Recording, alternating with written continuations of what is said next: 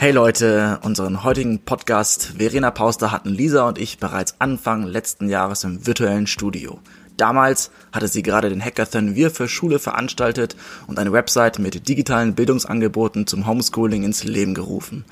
Verena wurde für ihr Engagement mittlerweile vielfach ausgezeichnet und hat auch ihren Spiegel-Bestseller Das neue Land veröffentlicht, der außerdem den deutschen Wirtschaftsbuchpreis Unternehmerbuch des Jahres erhalten hat. Heute möchten wir mit ihr über die Themen Bildung, Gleichberechtigung, Unternehmertum und natürlich New Work und Chancengleichheit reden.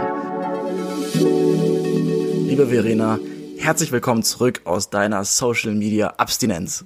Vielen Dank. Hallo ihr beiden. Hi Verena. Die große Frage, wir haben dein Buch natürlich gelesen. Was ist eigentlich passiert, seitdem dein Buch vor knapp einem halben Jahr rausgekommen ist? Wie hat sich das neue Land hoffentlich weiterentwickelt? Ja, es hat sich viel äh, getan. Also es ist fast so ein Vorher-Nachher für mich. Also ich kann mir gar nicht mehr ein Leben ohne das neue Land vorstellen. Also gar nicht nur ohne mein Buch, sondern auch ohne die permanente Suche danach, was geht in die richtige Richtung, äh, welche Initiativen sind jetzt auch gerade in der Krise entstanden, die es so dringend braucht. Ähm, und, und wie hält man es am Leben? Ne? Also es ist ja nicht damit getan, dass man es einmal schreibt und sagt, so, da ist jetzt das neue Land, sondern wir müssen es ja zum Leben erwecken, immer wieder, jeden Tag. Und das setzt mich schon auch unter Druck, weil ich so denke, ich kann jetzt keinen Tag liegen bleiben, weil dann wächst das neue Land ja nicht weiter. Also ja, also, also so diese Gemengelage ist. Das heißt, du hast im Buch auch Initiativen wie Stay on Board angesprochen, das äh, Thema digitale Bildung für alle. Fangen wir mal mit der Schule an zum Beispiel. Das ist ja, ähm, der Lockdown ist ja wieder da. Ähm, wir hatten ja im April, glaube ich, gesprochen, haben wir, waren wir gerade in der ersten Phase drin. Können wir jetzt sagen, auch die Schulen sind im neuen Land angekommen? Ist das jetzt toll oder fangen wir immer wieder, von vorne an?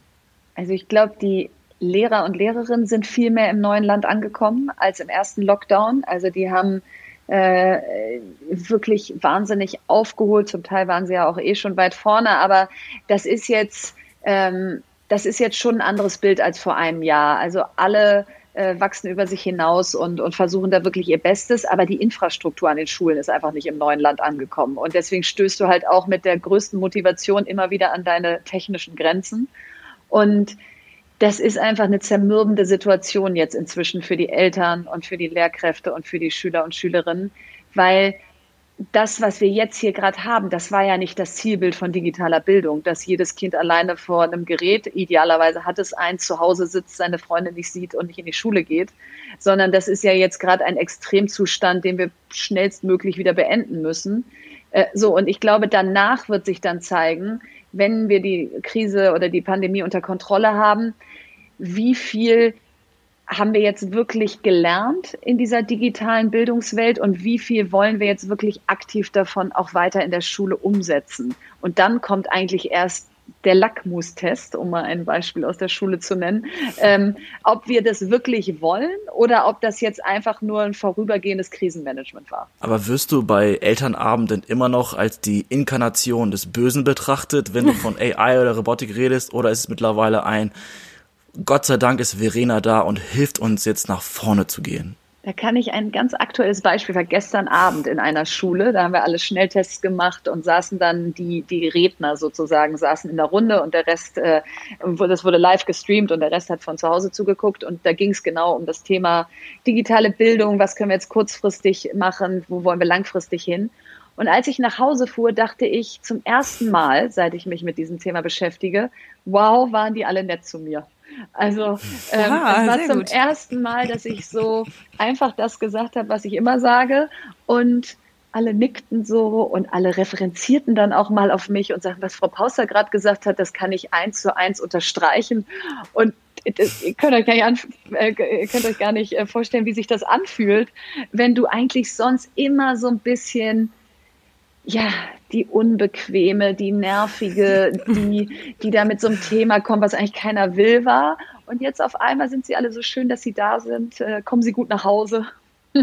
also auch mal schön, auch mal schön. Ja, wenn sie wenn sie dann deine äh, Tipps auch noch umsetzen, dann äh, ist ja noch besser. Absolut. Aber das ist ein äh, super Beispiel Dein Buch hat ja voll eingeschlagen. Bestseller, Unternehmerbuch des Jahres. Also ich, ich wollte gerade sagen, in unserem Umkreis auch kenne ich eigentlich kaum jemanden, der es nicht gelesen hat. Erzähl mal, wie äh, die, die Resonanz oder das Feedback darauf war, vielleicht sogar auch in der, in der äh, Politik vielleicht sogar oder äh, in der ganzen Bildungswelt. Ähm, sind, sind da auch ein paar vielleicht mal proaktiv jetzt auf dich zugekommen und haben gesagt, Verena, vielen Dank, das war jetzt mal ein Anstoß und ein Weckruf. Wie war da so ja. die Resonanz? Also erstmal die Resonanz, die, die hat mich überwältigt. Also ich bin schon im Inneren so ein Mensch, der denkt jetzt nicht erstmal nur, das wird alles schief gehen, aber der sieht schon auch die Risiken von Dingen, wenn er sie sozusagen macht, ja. Und ich dachte so, ja, das, das Gute ist, das Buch bin 100% ich. Also ich kann mich da voll mit identifizieren, was ich geschrieben habe. Aber vielleicht ist die Redeform nicht für alle was. Vielleicht nerven persönliche Anekdoten in einem Sachbuch Menschen, weil sie irgendwie sagen, was ist das denn jetzt hier? Ist es jetzt hier ein Sachbuch oder eine Biografie oder irgendwas in der Mitte? Ähm, dann dachte ich auch, dass Leute sagen, wie kommt man denn zu der Themenauswahl? Du hast ja noch Daten und Gesundheit und Mobilität und sonst was vergessen. Und wo ist eigentlich Verteidigung und Inneres? Und ein neues Land funktioniert doch nicht nur mit diesen ganzen Themen, die du da ausgewählt hast und so. Also ich war darauf vorbereitet, dass da auch ordentlich Gegenwind kommt. Und umso mehr hat mich überrascht, wie positiv dieses Buch aufgenommen wurde. Also ich, ich, ich verheimliche jetzt nicht einfach absichtlich Kritik, aber ich habe das Gefühl, ich habe kaum Kritik gekriegt. Und das ist mir noch nie ja. passiert in meinem Leben. Ja, also ich habe sonst immer auch viele Stimmen gehabt, die gesagt haben, nee, stimme ich dir nicht zu.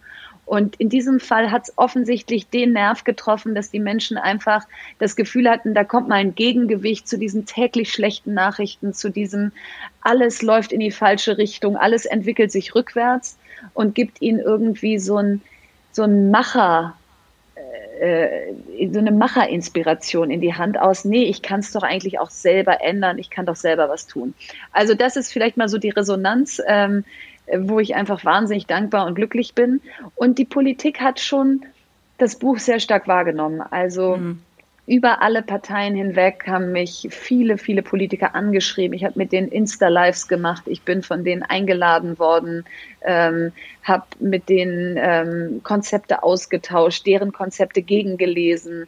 Also äh, das Schöne war, dass das auch wirklich parteiübergreifend war. Ähm, und, und ich, das war auch ein bisschen so meine Hoffnung, dass ich da jetzt nicht so in eine Richtung nur geschrieben habe. Aber da ist schon viel viel hingeguckt worden zum neuen Land. Jetzt, wo wir schon über die Politik reden, du hast in deinem Buch den Johannes Rau zitiert, der sagt, Demokratie kann nun Bewegung bleiben, wenn die Menschen bereit sind, sich politisch einzumischen. Und du hast im Buch ganz klar geschrieben, das habe ich vor. Wir haben dich letztes Mal im Podcast gefragt, gehst du jetzt in die Politik? Die FAZ hat dich gefragt, gehst du in die Politik? Und du sagst meistens, interessant, kann ich mir vorstellen, aber dieser Schritt da hinein, außer jetzt mit deinem Buch Ideen zu beraten zu sein, hat noch nicht stattgefunden, oder? Genau, und ich habe da jetzt ja wirklich, ich habe die Frage schon oft gekriegt, ich habe auch wirklich schon sehr viel drüber nachgedacht. Ich glaube, was die größte Hemmschwelle ist, und das kann ich nach den sechs Wochen Pause, die ich gerade gemacht habe, wo ich einfach mal offline war auf allen Kanälen, ähm, wo man wirklich ja mal zu dem Punkt kommt, was denke ich denn und sich nicht beeinflussen lässt, was andere äh, denken oder erwarten eine Familie mit kleinen Kindern zu haben, ist die größte Hemmschwelle, in die Politik zu gehen. Hm. Ähm, also es ist nicht, dass ich da denke, ich gehe da unter oder mir ist das zu viel Druck oder Öffentlichkeit, ähm, weil ich irgendwie denke, naja, so ist es halt. Äh, wenn du was bewegen willst, musst du halt auch was dich trauen.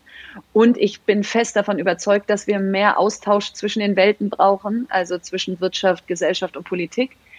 Aber ich habe es eben genau bei Johannes Rau mitbekommen, der mein Onkel war und äh, meine Cousinen und Cousins äh, sind jünger als ich. Das heißt, die habe ich als Kinder natürlich mit aufwachsen sehen, als meine direkten Cousinen und Cousins. Und du bist einfach der Öffentlichkeit gnadenlos ausgeliefert. Ähm, jeder hat eine Meinung, zu, in diesem Fall dann zu deiner Mutter. Und die sind halt echt noch klein. Und da, da, da merke ich, da, da hänge ich. Also da denke ich immer wieder, das ist auch so eine 80 bis 100 Stunden Woche und die ist auch irgendwie nicht selbstbestimmt. Und ja. puh, so, also insofern ähm, muss erstmal jetzt Stay on Board durch, dann muss das auf die Politik ausgeweitet werden, dass man eben auch mal sagen darf, äh, um 18 Uhr bin ich übrigens nicht da, ohne dass jemand sagt, naja, die vergeudet hier unser Steuergeld, die macht ja hier nur Teilzeit.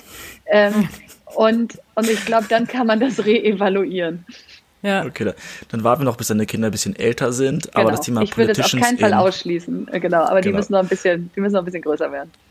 Das ja. Thema Politicians in Residence, hast du ja gerade angesprochen, ist auch eine Idee aus deinem Buch. Also du hast ja sehr viele konkrete Ideen und Vorschläge, die man eigentlich auch übernehmen kann.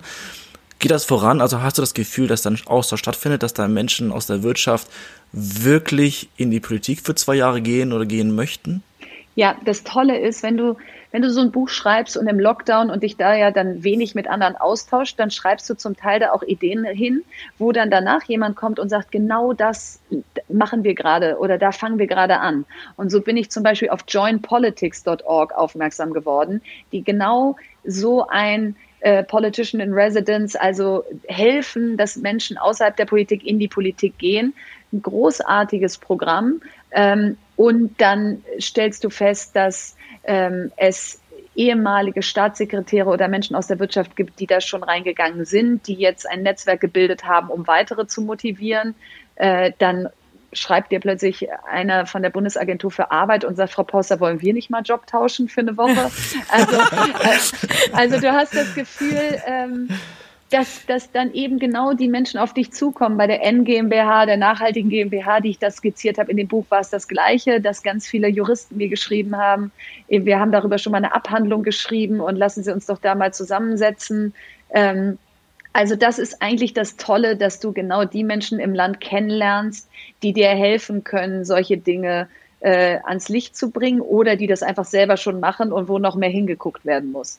Also ich habe ja. das Gefühl, es geht voran, ja. Du hast äh, im Buch äh, den Satz, du, dass du, glaube ich, äh, genau zwei Menschen kennst, äh, deiner Generation, die in der Wirtschaft arbeiten und sich vorstellen können, in die Politik zu gehen. Du hast die Namen aber nicht genannt.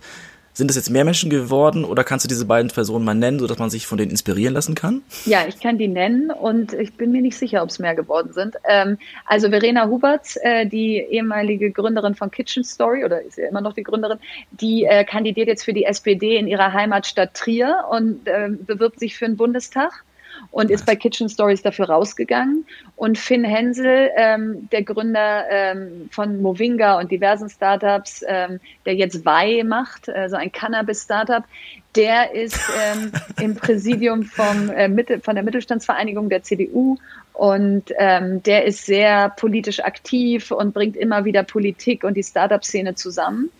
Ähm, Robbie Meyer äh, wäre noch ein Dritter, der ist jetzt Richtung Venture Capitalist abgebogen, der Gründer von Ladenzeile, der immer sehr aktiv in der SPD war. So, ah, das, das sind so ja. die drei, die mir einfallen, die wirklich Skin in the Game haben. Und viele andere finden es interessant, aber denken so, nee, das tue ich mir nicht an. Ja, aber da drücken wir mal für die drei die Daumen. Also das ja. wäre auf jeden Fall schon mal sehr, sehr cool. Aber das ja. ist auch mein Eindruck, äh, dass vor allem die Start-up-Szene und äh, auch viele Unternehmer ähm, sich gerade einbringen. Ne? Das finde ich auch sensationell mit äh, super Ideen und Initiativen. Und eine Initiative, also wie gesagt, was du alles machst, äh, man verliert da echt äh, den Überblick, wo du dich überall engagierst, was du äh, lostrittst. Ich weiß nicht, da könnte man schon eine Podcast-Folge mitfüllen, indem man nur erzählt, wo du überall deine Finger im Spiel hast. Aber eine Initiative, die besonders cool ist, die Stay on Board Initiative.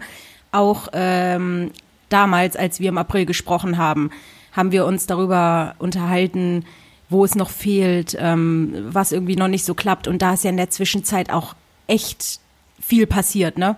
Kannst ja. du uns da noch mal einen kleinen Einblick geben? Also auch viele sehr positive ähm, Beispiele tatsächlich. Äh, kannst du da noch mal ja, ein bisschen erzählen? Gerne. Und das ist auch was, was mich im Moment gerade, also wirklich jetzt heute auch total beschäftigt. Deswegen kann ich das sehr gut gerade erzählen, wie da die Entwicklung ist. Also letzten März, wie du gesagt hast, hat es angefangen, dass man gesehen hat, da gibt es offensichtlich eine Lücke im Aktienrecht. Du kannst als Vorstand oder Vorständin keine Ruhepause machen bei Krankheit, Elternzeit, Mutterschutz. Und dann haben sich durch die Kommentierung meines damaligen LinkedIn-Artikels eine großartige Gruppe von Juristen äh, zusammengetan mit mir und haben ein Eckpunktepapier erarbeitet und das war so konkret und offensichtlich so richtig, dass es parteiübergreifenden Zuspruch bekommen hat, bis hin zu großen Reden im Bundestag, wo, wo sich auch wirklich ältere Männer mit vollem Einsatz für das Thema äh, äh irgendwie an die Front geschmissen haben, die äh, vielleicht vorher gedacht hätten, vielleicht ist das ein reines Frauenthema und jetzt gemerkt haben, nee, wir müssen da alle mithelfen. Und aus der Wirtschaft unglaublich viel über Unterstützung von Dieter Zetsche über Ann-Christine Achleitner, Sigrid Nikuta, Tina Müller von Douglas, die ja auch letztes Jahr akut erkrankt ist. Also das hat äh, richtig gut funktioniert, das in die Politik reinzubringen. Und dann haben die Justizminister das vor Weihnachten verabschiedet, dass sie da einen Gesetzesentwurf zu erarbeiten wollen. So, und dann ja. habe ich dann bin ich einfach so in diese Winterpause und in meinen Winterschlaf gegangen, habe gedacht, so, das läuft jetzt, ja, da haben wir jetzt alles gegeben und jetzt kommt das Gesetz reingeflattert und dann müssen wir das irgendwie, also wir ja nicht, aber die dann über die Ziellinie. So und jetzt wache ich so auf, aus meinem Winterschlaf und sage, wo ist eigentlich der Gesetzesentwurf? Also äh, wo hängt der jetzt gerade? Ähm, wer, wer, weiß ich nicht, ist gerade zuständig. Und jetzt habe ich gestern hatten wir einen Call in unserem Kernteam und haben auch gesagt, so und jetzt müssen wir den öffentlichen Druck wieder erhöhen. Jetzt müssen wir ja. nachfragen. Jetzt müssen wir gucken, wo ist es, weil das ist noch nicht durch. Und es ja. kann sehr gut sein, dass jetzt alle Richtung Wahlkampf abbiegen und sagen, ach komm, stand ja nicht im Koalitionsvertrag, erwartet also auch keiner, dass wir das jetzt noch umsetzen. Kümmern wir mhm. uns jetzt mal lieber um andere Wahlversprechen. Und insofern der Kampf ist erst gekämpft, wenn das Ding Gesetz ist. Und ja. deswegen äh, wird es Montag einen großen LinkedIn-Post geben, wo ich mal genau sage, uh. wo stehen wir gerade und was brauchen wir jetzt, damit das über die Ziellinie kommt. Und das zeigt eben, das ist immer ein Marathon, das ist kein Sprint, diese Initiativen. Die laufen nicht irgendwann von alleine. Und ja, so da, da stehen ja, so wir. So kennen wir dich. So kennen wir dich, ja. Verena. Also genau, der Kampf ist noch nicht beendet, sehr gut. Und du hast ja auch eine ordentliche Armee hinter dir. Also. Absolut. ja. Ähm, aber jetzt, wo du auch gerade LinkedIn angesprochen hast und deinen Winterschlaf, wie kam es denn dazu, dass du dir diesen Mut bewiesen hast, für einen Monat wirklich offline zu gehen? Kein WhatsApp, keine Mails. War der Grund, dass du unbedingt 16 Bücher lesen wolltest? Also erstmal waren es sogar sechs Wochen. Ähm, äh, es war wirklich äh, von Mitte Dezember bis Ende Januar. Und wie du gerade sagst, auch kein WhatsApp, ja, keine Mails, also nicht nur kein Social Media, es war wirklich Ruhe im Karton, ja. Und Super. ich habe wirklich zwischendrin gedacht, äh, wenn ich so meine Bildschirmzeit angeguckt habe, dann war die einzige App, die ich genutzt habe, den Timer, ja, für irgendwelche Bananenbrote, die ich gebacken habe oder Homeschooling-Videokonferenzen, die gleich stattfinden oder so. Ähm, warum habe ich es gemacht? Ich habe es letztes Jahr auch schon gemacht, auch um die gleiche Zeit und festgestellt, äh, ich mag dieses Zitat so gerne, die Ruhe zieht das Leben an. Wenn einfach mal Ruhe ist, dann änderst du deine Verhaltensmuster, du machst, traust mal dich neue Dinge, also jetzt gar nicht irgendwelche weltbewegenden, sondern einfach Mittagsschlaf um 15 Uhr, ja bin äh, eine große äh, Pennnase und habe mir immer vorgestellt, was wäre eigentlich, wenn ich an so einem Mittwoch mal mittags schlafe. Einfach mal schlafen. Einfach ja. mal schlafen, wie so in alten Zeiten die Patriarchen, die immer, da durfte man immer nicht auf dem Festnetz anrufen zwischen 13 und 15 Uhr, weil dann schlief jemand. Ja? Äh, ich kenne so, immer noch welche, ja. Ja, genau. Also das heißt, ich habe nicht mir vorgenommen, 16 Bücher zu lesen, weil das wäre ja schon wieder irgendwie Stress gewesen. Aber durch die Ruhe hatte ich richtig Lust zu lesen und lag stundenlang auf dem Bett oder auf dem Sofa und habe auch dann immer zwischendrin mal so in die Luft geguckt und überlegt, was habe ich da gerade gelesen und wie finde ich das und so. Also es war auch nicht nur so ein Durchhecheln. Und das Schöne ist wirklich, ähm, ich mag die digitale Welt, ich mag es, mit Menschen in Interaktion zu treten, ich mag es, viel zu bewegen, aber ich kann auch mal richtig gut abschalten. Und Super und es gibt dir immer noch so das Gefühl, du bist noch irgendwie sane, ähm, du bist noch nicht zu süchtig und du hast auch nicht wirklich FOMO. Ich habe nicht eine Minute gedacht, was verpasse ich jetzt da draußen. Hat natürlich ja. der Lockdown mir auch ein bisschen in die Hände gespielt, aber es war eher mal so, wie schön, dass ich mal einfach gerade nicht dabei bin. Bist du auch so ein Post-it-Macher? Du siehst hier dein Buch, das sind das, das glaube ich, mehr Notizen als Seiten. Oder blättest das einfach nur durch und versuchst das zu merken? Ähm, ich lese zum Teil Bücher auf dem Kindle, da markiere ich die dann so digital, die, die Sachen.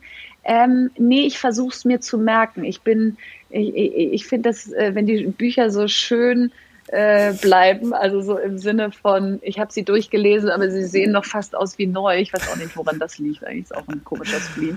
Aber nee, ich schreibe mir da nichts rein. Ich schreibe mir Dinge raus. Also ich habe ja. dann so Word-Docs oder äh, To-Do-Listen oder irgendwas, wo ich mir dann da Gedanken draufschreibe. Ähm, aber nee, das äh, ist sehr beeindruckend, wie du das neue Land da bearbeitet hast. ja, die Rede. Bevor ich wieder ähm, eine Frage zum neuen Land stelle, doch aber eine Frage zu den Büchern noch. Von den 16 Büchern eine Buchempfehlung, die Lisa und ich direkt nicht bei Amazon, sondern im lokalen Buchhandel bestellen? Im Grunde gut. Also Oh ja. absolute, richtig ja, gut. absolute ja. Top-Empfehlung. Absolut. Ähm, also wirklich, das Buch wirkt so nach. Und Ja. äh, wenn ihr das jetzt schon kennt, ist Sprache und Sein. Also äh, von, von Kybra, das ist, äh, also allein wie sie schreibt, äh, da, da kannst du schon sagen, ist eigentlich egal, worüber sie schreibt. Die, die, die Art und Weise, wie sie schreibt, ist schon so toll. Und dann, worüber sie schreibt, macht das Buch dann besonders äh, toll. Ja, und äh, dann könnte ich noch stundenlang weiterreden, aber äh, genau, das sind so, das sind so zwei Bücher, die mich besonders beeindruckt haben. Ausgezeichnet. Alles klar. Nächste Frage zum, zum neuen Land. Ähm, bist du gerade froh, dass du nicht die Geschäftsführerin einer erfolgreichen Salatkette bist, weil alles im Lockdown ist? Ja, ja. Da habe ich wirklich tatsächlich vorletzte Woche oder so drüber nachgedacht. Stell dir mal vor, die Salatbars 2005 wären ein Erfolg gewesen. Boah, hätte ich gerade ein anstrengendes Leben. oh Gott, ja. Also, mein Großvater hat immer gesagt, das Leben wird vorwärts gelebt und rückwärts verstanden. Und ich habe jetzt verstanden, das sollte nicht sein. Und äh, das war alles gut, wie es war. Aber das sage ich natürlich jetzt mit dem Abstand von 15 oder 16 Jahren. Äh, in der Zeit, wo das damals in die Binsen ging, äh, fühlte sich das alles andere als richtig und toll an. Ich weiß nicht, ich glaube, das ist auch äh, so eine gängige Redewendung, aber äh, man wird ja auch stärker mit seinen, mit seinen, äh, nicht Schwächen nicht, aber mit Sachen, mit denen man scheitert. Also ich kenne da du, du wahrscheinlich noch mehr, aber so viele, die Sachen ausprobiert haben, die nicht geklappt haben und dann gegen sie noch mal hundertmal stärker daraus. Äh, das ist schon echt äh, richtig, richtig cool. Ja, und es ist gar nicht nur Dinge, die, die jetzt äh, gescheitert sind, wo du was angefangen hast, das hat nicht geklappt, sondern auch die ganzen anderen Dinge, die passieren. Ja, die, die, die, die Sachen des täglichen Lebens. Äh, als ich noch bei Fox Sheep war, dass wir eine App gelauncht haben und dann ist die äh, irgendwie gecrashed in der Sekunde, wo du sie aufgemacht hast und Apple hatte sie aber weltweit auf der Startseite gefeatured und davon kann ich irgendwie hundert Sachen erzählen, wo Dinge nicht geklappt haben und heute denke ich immer so, warum bin ich eigentlich so gelassen? Also es gibt wirklich kaum etwas, was mich wirklich äh, richtig belastet. Und Wahnsinn. das liegt aber daran, dass du über die Zeit, glaube ich, wirklich eine Resilienz aufbaust. Und es müsste schon wirklich was Schlimmes passieren, dass ich denke, oh Gott, aber so dieser ganze, das Leben, ja, wie es halt so ist, das ist alles so, ja, morgen wird's wieder besser. Ja, irre eigentlich, weil in der, in der Welt, in der du dich bewegst und die ganzen Initiativen, die du vorantreibst, also da, da würde ich Tag und Nacht nicht schlafen können, äh, habe ich dir auch schon im Vorgespräch mal erzählt. Also irre, dass du da so entspannt und gelassen bist. Und hab auch so gut schlafen so, kannst. Ja, ja, genau. Ich habe sogar jetzt noch eine Schippe draufgelegt. Ich habe mir so in dieser Pause gedacht, bist eh schon gelassen, aber jetzt schaltest du mal auch noch die Aufregung vor großen Terminen ab, weil die bringt dich eigentlich gar nicht weiter. So, so nach dem Motto, als ob man das so steuern könnte. So, und dann äh, fragte die Bildzeitung irgendwie vor zwei oder drei Wochen an, ob ich mit Olaf Scholz äh, einen Bild-Live-Talk zum Thema kommt jetzt der Mega-Lockdown machen möchte. Und dann habe ich gesagt, ja, mit dem Vizekanzler mal über den Mega-Lockdown reden, ja. So, und dann habe ich genau gesagt, so, und jetzt hältst du dich an deine Regel. Das war Sonntagabend. Du bist jetzt nicht das ganze Wochenende schon so leicht nervös und denkst so, du müsstest dich vorbereiten, sondern du machst jetzt einfach so dein Wochenende und Sonntagabend setzt du dich da vor die Kamera und dir wird schon was einfallen. Und das war so die erste Feuerprobe, dass ich so gemerkt habe, ha, das mentale Training hat gewirkt. Ich war wirklich weder aufgeregt, noch habe ich mir das ganze Wochenende dadurch versaut. Also ich glaube sowieso, Herr Scholz war noch nervöser als du, wür- würde ich jetzt einfach mal so behaupten. Der hat zumindest mehr zu verlieren in dem Moment. Ja. Ne? Also deswegen, ja. Ja. Nein, und zu deinem Schlafthema, ich nehme die Dinge tatsächlich irgendwie nicht, äh, nicht so richtig mit ins Bett. Also ich, äh, und das zeigt, glaube ich, dass die Gelassenheit echt ist.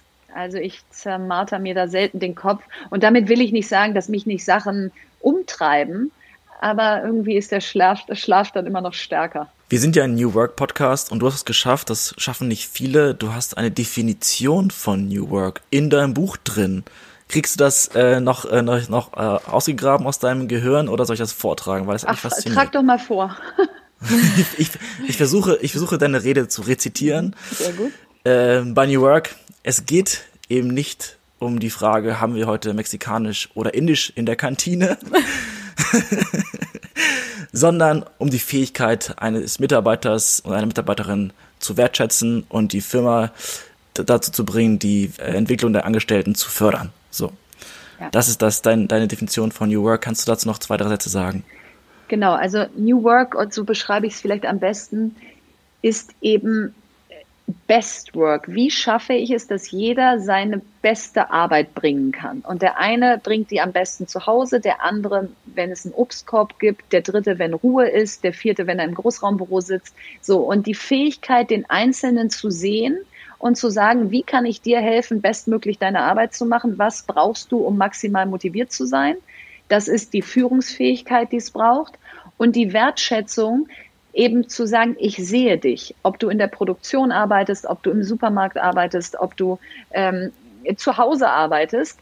Äh, wir schaffen Kommunikationsmöglichkeiten und digitale Infrastruktur, dass eben auch diejenigen, die von zu Hause arbeiten, sichtbar sind und nicht so Mitarbeiter zweiter Klasse aus, äh, ja, die kommen ja nicht so oft rein, ja, die hat ja auch noch Kinder, ja, die arbeitet ja nur Teilzeit und so, sondern nee, in den sechs Stunden, die die Teilzeit arbeitet, ist die großartig und genau das, was wir brauchen. Und wie kann ich ihr eben das Gefühl geben, dass, dass wir wahnsinnig dankbar sind, sie bei uns zu haben. So und oder ihn, ja, also nicht nur Frauen. Und ich glaube, das ist für mich New Work. Und das ist so ein bisschen falsch abgebogen, weil man irgendwann dachte, New Work ist immer nur so noch mehr über den Mitarbeitern auskippen. Ja, jetzt gibt's ja. auch noch eine Tischtennisplatte und jetzt noch ein kostenloses Fitness-Abo und jetzt machen wir alle noch Yoga in der Mittagspause. Das mag für manche toll sein und für andere ja. eine totale Überforderung. Und deswegen ist mir das nicht äh, spezifisch genug. Und deswegen ist für mich New Work im Kern die Fähigkeit, den Menschen so zu sehen, wie er ist und ihn bestmöglich zu fördern. Und das ist doch eigentlich auch dann die Brücke zur Argumentation, warum wir bei der Bildung noch so viel mehr machen müssen. In den jungen Menschen wirklich Individuen zu sehen, äh, gleichberechtigt natürlich. Ähm, ein Satz, den du gesagt hast, dass gerade bei Mädchen das Feuer für MINT-Fächer, für TR Programmieren und so weiter mit 13, 14 schon längst erloschen ist, man da früher anfangen muss. Da gehen wir viel rein. Ähm, da mache ich jetzt auch so ein bisschen so ein bisschen den Abschluss zum Podcast, weil wir wollen nur 30 Minuten machen. Mhm. Schule unterstützen, die Allianz der freiwilligen Systemadministratorinnen. Gibt es die? Kann man sich da jetzt für anmelden? Weil ich würde gerne da direkt mit unserer Firma mitmachen. Das ist gut, denn ich glaube, die gibt's jetzt bald. Also ich habe jetzt schon äh, drei ähm, große Multiplikatoren an Bord, die viele Unternehmen hinter sich haben, die alle sagen, wir starten jetzt mal so eine Systemadministrator-Allianz wie so eine Graswurzelbewegung, sammeln Erfahrung, dokumentieren auch genau, was wir da machen an den Schulen, damit man eben auch sagen kann, guck mal, so kann man konkret helfen. Also da sind auch durch das Buch viele auf mich zugekommen und das sind große Unternehmen, ähm, die, die wirklich auch nicht nur einen Systemadministrator haben. Also das heißt, sobald wir da äh, eine Website haben und da erste Learnings teilen können, ist es toll, wenn da möglichst viele Unternehmen aufspringen. Und vielleicht ein Wort, warum das so wichtig ist äh, IT-Hausmeisterdienste sozusagen, Systemadministration sind nicht im Digitalpakt abgebildet, Personalkosten dafür und sind eben auch für viele Schulen eine Überforderung, weil es eben keinen aus dem Kollegium gibt, der da vor Ort die Server konfigurieren kann und, und, und. Ähm, und deswegen ist das am Ende der Missing Link zwischen der Digitalpakt schüttet jetzt Geräte an den Schulen aus, ja, und wie bringen wir die jetzt wirklich so zum Leben, dass sie nicht in zwei Jahren im Klassenschrank gefunden werden, weil irgendwie keiner so richtig wusste, wie er ja. sie, äh, wie er sie einsetzen soll und, und, und zum Leben erwecken soll. Also das sind alles Sachen, die aus dem neuen Land entstanden sind und ich habe mir überlegt, ich muss das eigentlich dokumentieren, wo wo entsteht das neue Land überall und äh, wie kann das Mut machen, es noch mehr zu befeuern und noch mehr zum Leben ja. zu erwecken, damit möglichst viele mitmachen. Wie viele von den fünf Milliarden des Digitalpakts sind denn jetzt ausgegeben worden eigentlich? Ich glaube, Ende letzten Jahres waren das gerade mal 15 Millionen oder so. Ja, genau. Mitte letzten Jahres war die Abfrage, äh, im, da waren es 15 Millionen. Jetzt sind es, ich, also meine Schätzung wäre irgendwas eine Milliarde. Ich weiß es aber nicht, weil die Zahlen erst Ende des Jahres erhoben werden. Hm. Ähm, da müssen wir jetzt noch ein paar Monate warten. Auch das ist ein Unding, ja. Warum gibt's nicht yes. einfach in Echtzeit eine, eine, Möglichkeit zu sehen, wie so eine Deutschlandkarte und überall blinkt, wo schon Geld angekommen ist und dann kann man reinzoomen Oder? und gucken, wofür es ausgegeben wurde. Ja, so. wie die, wie, wie die Map, wie die Corona-Map. Natürlich, natürlich. Nur, äh, Wird ja. doch auch total Sinn machen und dann kann man sich vernetzen mit den Schulen, die schon Geld haben, kann fragen, welche Geräte habt ihr gekauft ja. und, und, und. Also da müssen wir jetzt noch ein bisschen warten auf offizielle Zahlen und in der Zwischenzeit einfach pragmatisch Lösungen weitersuchen, Schulen miteinander vernetzen, einfach versuchen voranzumachen und uns äh, irgendwie nicht mit Meckern aufzuhalten, bringt ja nichts. Ich gucke noch einmal schräg zu Lisa rüber, weil eine Frage will ich noch stellen. Ich hoffe, Na gut, okay eine darfst beiden. du noch. Vielleicht ist es ja die, die ich auch noch gerne stellen würde. Ah, das. Wenn ich schon die Chance habe, mit Verena zu reden. Ähm, also, du hast ja, weil deine Ideen sind ja wirklich ein Spektrum von Lehrer und Lehrer brauchen endlich mal E-Mail-Adressen bis Crazy, hin zur, ja. wirklich, also da, da, hast du mal eine Forderung da. Da habe ich mal richtig weiß, einen rausgehauen. Was ja. verlangst du eigentlich von uns? Ja, wirklich. Ähm, die Königsdisziplin aus dem Buch ist meiner Meinung nach das Thema Co-Generationsviertel, wo äh, wirklich über alle Generationen hinweg Menschen zusammenwohnen möchten. Das Thema Mehrgenerationshäuser. Das Konzept finde ich extrem spannend. Einfach aus persönlichem Anlass, weil ich merke irgendwie, das Leben in der Großstadt taugt mir nicht. Ich möchte aber irgendwie äh, eine Community haben, in der ich mich wohlfühle, wo man sich gegenseitig unterstützen kann, wenn ich irgendwann mal auch Kinder habe, ob da nicht Menschen sind, die unterstützen können und, und, und. Ja. Gibt es da ein einen Status zu, weil das ist ja schon wirklich sehr visionär, so eine Städte umzubauen. Ja, und ich glaube aber, das ist genau die Richtung, in die wir denken müssen. Wie schaffen wir es, die Familienstrukturen, die eigentlich das Leben ermöglicht haben, dass, dass, dass die Menschen in der Mitte ihres Lebens arbeiten können, weil die Älteren auch mit auf die Kinder aufpassen, darauf, aber die Jüngeren den Älteren helfen, wir das Wissen der Älteren auch jenseits ihres Rentenalters weiter anzapfen können.